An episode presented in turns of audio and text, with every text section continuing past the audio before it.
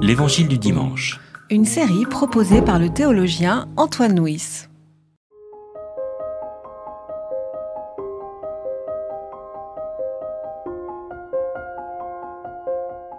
Au sixième mois, l'ange Gabriel fut envoyé par Dieu dans une ville de Galilée du nom de Nazareth, chez une vierge fiancée à un homme du nom de Joseph, de la maison de David. Le nom de la vierge était Marie. Il entra chez elle et dit, Réjouis-toi, toi qui es comblé par la grâce. Le Seigneur est avec toi. Très troublée par cette parole, elle se demandait ce que pouvait bien signifier une telle salutation. L'ange lui dit, N'aie pas peur, Marie, car tu as trouvé grâce auprès de Dieu. Tu vas être enceinte, tu mettras au monde un fils, et tu l'appelleras du nom de Jésus. Il sera grand et sera appelé Fils du Très-Haut. Et le Seigneur Dieu lui donnera le trône de David, son père. Il régnera pour toujours sur la maison de Jacob. Son règne n'aura pas de fin. Marie dit à l'ange, Comment cela se produira-t-il puisque je n'ai pas de relation avec un homme? L'ange lui répondit, L'Esprit Saint viendra sur toi, et la puissance du Très-Haut te couvrira de son ombre. C'est pourquoi l'enfant qui naîtra sera saint, il sera appelé Fils de Dieu. Élisabeth, ta parente, a elle aussi conçu un fils dans sa vieillesse. Celle qu'on appelait femme stérile, est dans son sixième mois, car rien n'est impossible de la part de Dieu. Marie dit, Je suis l'esclave du Seigneur, qu'il m'advienne selon ta parole. Et l'ange s'éloigna d'elle. Le récit de l'Annonciation dans l'évangile de Luc est un des plus connus de l'évangile à cause de ses représentations picturales. Euh, dimanche dernier, nous avons évoqué euh, le prologue de l'évangile de Jean, dans, dans, lequel nous entendons que la parole a été faite chair. Ben, D'une certaine façon, cette parole-là nous est dite dans ce récit-là à travers une forme narrative. Alors tout d'abord, pour nous mettre à l'écoute de ce texte, deux petits points d'exégèse.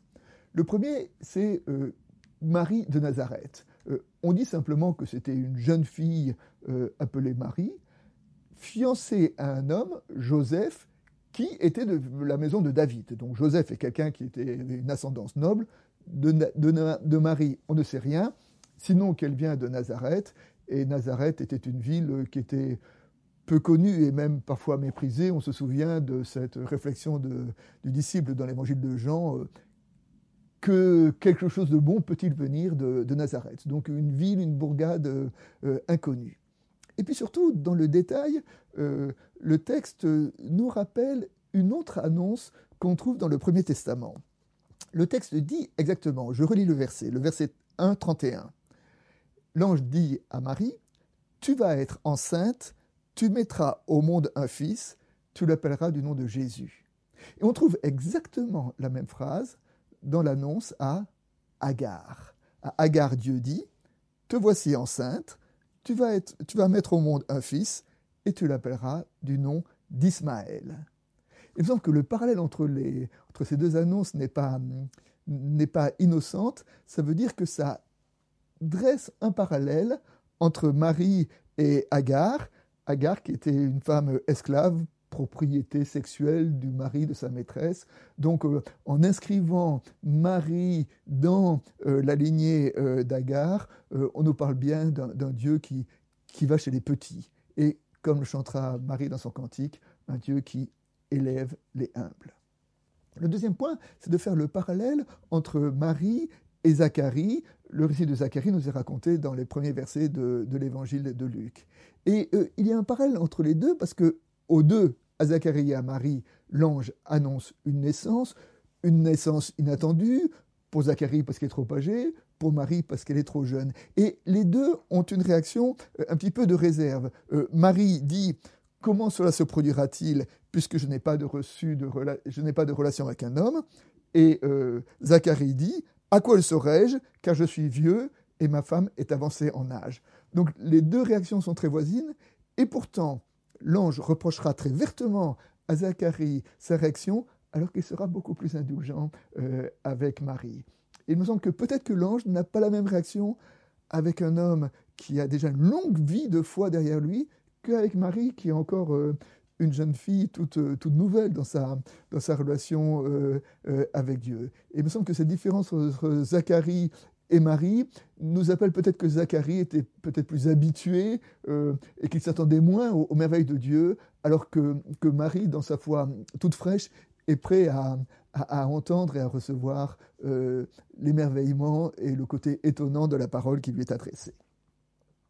Alors une fois ces, deux petits euh, points relevés, euh, trois pistes d'actualisation. La première piste, c'est de relever quand même le féminisme de Luc. En effet, Luc inscrit la naissance de Jésus en rapport avec sa mère, ce qui était très inhabituel à l'époque. Il suffit de regarder toutes les généalogies de, la Bible sont patrilinéaires, c'est-à-dire de père en fils. Et là, Marie, euh, Luc, insiste sur la mère euh, de Jésus, qui est très, certainement une, pointe féministe, laquelle, lequel féminisme se retrouve tout au long de, l'évangile de Luc. Et l'évangile de Luc est celui qui euh, accorde la place la plus importante aux femmes dans, dans son récit de la vie de Jésus.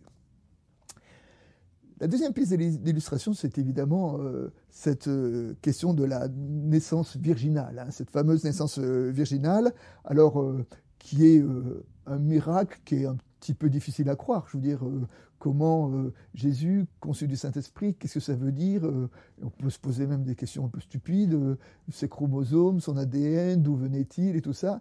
Il me semble qu'il faut revenir au texte, et le texte dit exactement L'Esprit Saint viendra sur toi et la puissance du Très-Haut te couvrira de son ombre. Te couvrira de son ombre. Et l'ombre, l'ombre de Dieu, alors c'est euh, dans, le Premier Testament, souvent l'ombre de Dieu, c'est une représentation de Dieu, mais une représentation de Dieu qui à la fois révèle et cache. Il me semble que dans cette tension entre ce qui est révélé, ce qui est caché, eh bien, on nous dit voilà, d'une certaine façon, euh, la façon dont Marie euh, a été conçue euh, nous échappe, et c'est pas à cela que nous devons prêter attention. Ce à quoi nous devons prêter attention, c'est la parole qui est derrière. Alors, comme on peut le dire, l'Évangile ne fait pas de la gynécologie, mais de l'angélologie. Hein. Le gynécologue ausculte, l'ange annonce, et ce qui est important dans ce récit-là, c'est l'annonce. Et l'annonce, c'est quoi? C'est que l'annonce, c'est que à travers Marie, la parole s'est fait chair. La troisième piste d'actualisation, euh, c'est de dire, même si en tant que protestant on n'est pas très sensible à la mariologie, de pointer quand même euh, là la foi de Marie à travers sa réponse. Car après tout, qu'est-ce que lui dit, euh, que se passe-t-il dans ce récit? Il y a un ange, il y a un ange qui va trouver une jeune fille, une jeune fille d'une quinzaine d'années dont on ne sait rien, et qui lui dit, tu vas attendre un enfant alors que tu n'es pas marié, tu vas être la risée de ton village, la, honte de ta famille, mais ne crains pas, car l'enfant que tu, que tu attends est, fils de Dieu, comme le sont tous les enfants à cette époque-là. Et, face à cette annonce, que dit Marie? Marie dit, je suis la servante du Seigneur, qu'il soit fait selon ta parole. C'est-à-dire que Marie n'est pas...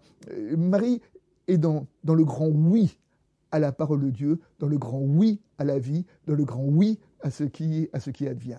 Et, c'est ce oui de Marie à la vie, ce oui à ce qui advient, qui fait d'elle quand même euh, un exemple de foi euh, dont nous pouvons nous, nous, inspirer. Pour terminer euh, une, illustration, tous les évangiles sont, enfin, les deux évangiles qui parlent de la naissance de Jésus sont d'accord sur un fait, c'est de dire que Jésus n'est pas le fils de Joseph. Et alors, à cette question sur son origine. La réponse de la foi, c'est de dire euh, il est euh, le fils de l'enfant de, l'esprit. Mais euh, qu'en est-il de ceux qui n'ont pas la foi? Quel regard peuvent-ils porter sur cette origine? Et on voit quand même que par quelques petits détails, parfois il y a une suspicion qui est donnée sur l'origine de, Jésus. Hein. Je vais prendre juste deux exemples. Dans l'évangile de Marc, quand Jésus arrive, on dit N'est-il pas le fils de Marie? C'était très inhabituel à cette époque de, situer les personnes par rapport à leur mère. On les situait toujours par rapport à leur père. N'est-il pas le fils de Marie comme si le père était, euh, était, était peu connu? Et puis dans les polémiques des religieux euh, vis-à-vis de Jésus qu'on trouve dans l'évangile de Jean, il y a euh, deux versets que je voudrais pointer. D'une part, les religieux qui, dans l'évangile de Jean, disent à Jésus Où est ton Père? Et cette question donc induit peut-être un doute sur le Père. Et une autre réflexion, c'est Nous ne sommes pas nés de la prostitution, nous. Là encore, ce qui était peut-être une critique larvée. Et donc derrière tous ces petits indices, nous entendons que, peut-être il y a eu une suspicion sur l'origine de Jésus, et cette suspicion a pu euh, peut-être le rendre euh, suspect auprès de la bonne société religieuse, et peut-être nous trouvons là une raison supplémentaire de sa solidarité naturelle avec aussi les exclus et les marginalisés de son époque.